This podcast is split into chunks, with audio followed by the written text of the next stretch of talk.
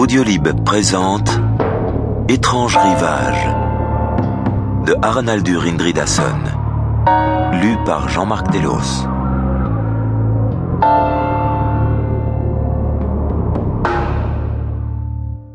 Sois brise, mon poème, caresse les joncs du Styx, chante, apaise et endort ceux qui attendent.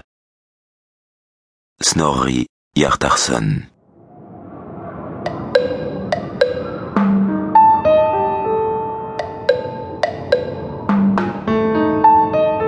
Chapitre 1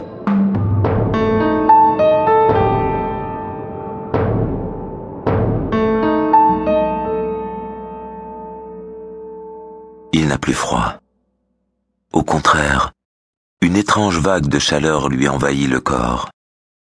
Lui qui pensait que toute chaleur l'avait déserté, il a l'impression qu'elle se diffuse dans ses bras et ses jambes, jusqu'à ses mains et ses pieds, et brusquement son visage lui semble s'enflammer. Allongé dans le noir, ses pensées vont et viennent, désordonnées. Il ne distingue qu'à peine la frontière entre le sommeil et la veille. Il a beaucoup de peine à se concentrer et à évaluer son état. Comme plongé dans une confortable torpeur, il ne souffre pas.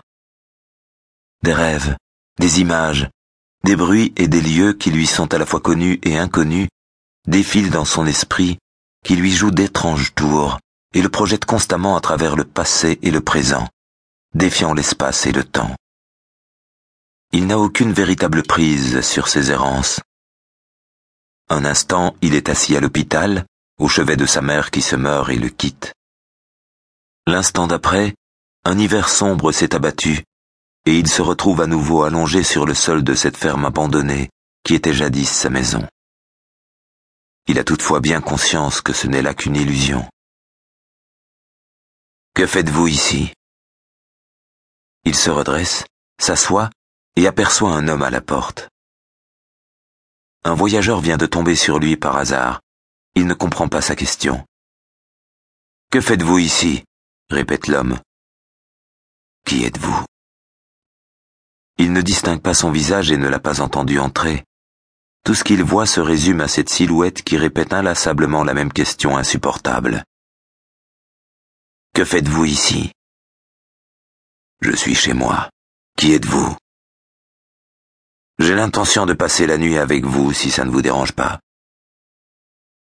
L'homme assis par terre à côté de lui a allumé un feu. Il sent la chaleur se diffuser sur son visage et tend ses mains vers les flammes. Il n'a eu aussi froid qu'une seule fois dans sa vie. Qui êtes-vous? demande-t-il une nouvelle fois à son visiteur. Je suis venu vous écouter. Mais écoutez, qui est avec vous? Il a l'impression qu'ils ne sont pas seuls, que quelqu'un d'autre accompagne cet homme, quelqu'un qu'il ne parvient pas à distinguer. Personne, répond le voyageur. Je suis venu seul. Vous habitiez ici? Êtes-vous Jacob? Non, je ne suis pas Jacob. Je m'étonne que ces murs tiennent encore debout. Je vois que la maison est solide. Qui êtes-vous? Êtes-vous Boas? Je passais par là. Vous êtes déjà venu ici? Oui. Quand ça? Il y a des années, à l'époque où cette maison était encore habitée.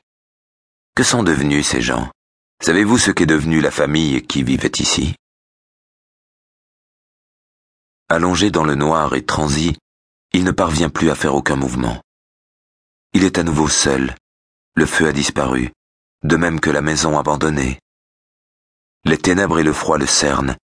La chaleur déserte peu à peu ses membres et son visage.